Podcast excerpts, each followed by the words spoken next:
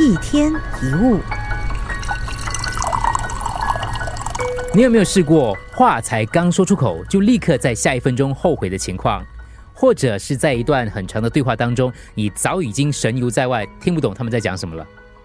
两千年前，希腊哲人戴奥珍尼斯说过：“老天给我们两个耳朵，一个嘴巴，就是要我们多听少说。”不过，对大部分人来说，似乎听比较难学会。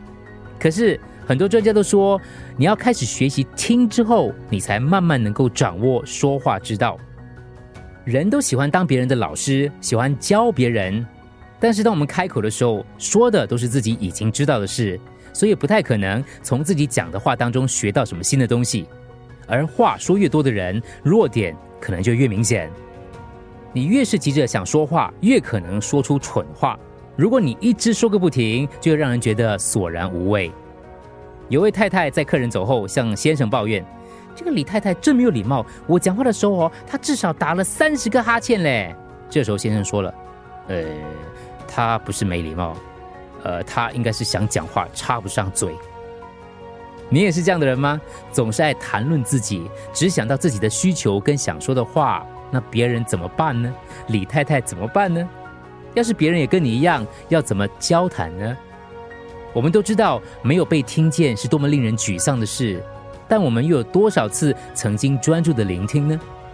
想想那些你需要他们专注却没有专注对你的人，你的父母、你的男女朋友、同学、同事、上司、老师，你在跟某个人讲话，那个人眼睛却瞄向他处看手机，或嘴里说一些跟我们不相关的事，或者是自顾自的发表自己的想法，那你又作何感想呢？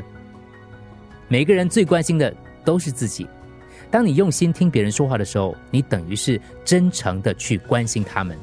你是在表示，你认为他们以及他们说的话都很重要，值得你用心聆听跟思考。用心聆听别人说话，表示我对你有兴趣，表示我想了解你，表示我尊重你，表示我想从你身上学到一些东西。那就是为什么人际关系大师戴尔·卡内基会说，透过对别人感兴趣，在两个月之内所能交到的朋友。多过你花两年去让别人对你感兴趣。一旦人们说出自己心中所想，有人听了、注意了，心情就会觉得舒坦，非常开心，仿佛好像身上某个地方这个痒处一下子消失不见了。所以，一个真正会说话的人，必然是听话的高手。一天一物，除了各大 Podcast 平台，你也可以通过手机应用程序 Audio。或 U F M 一零零三 SG slash Podcast 收听更多一天一物。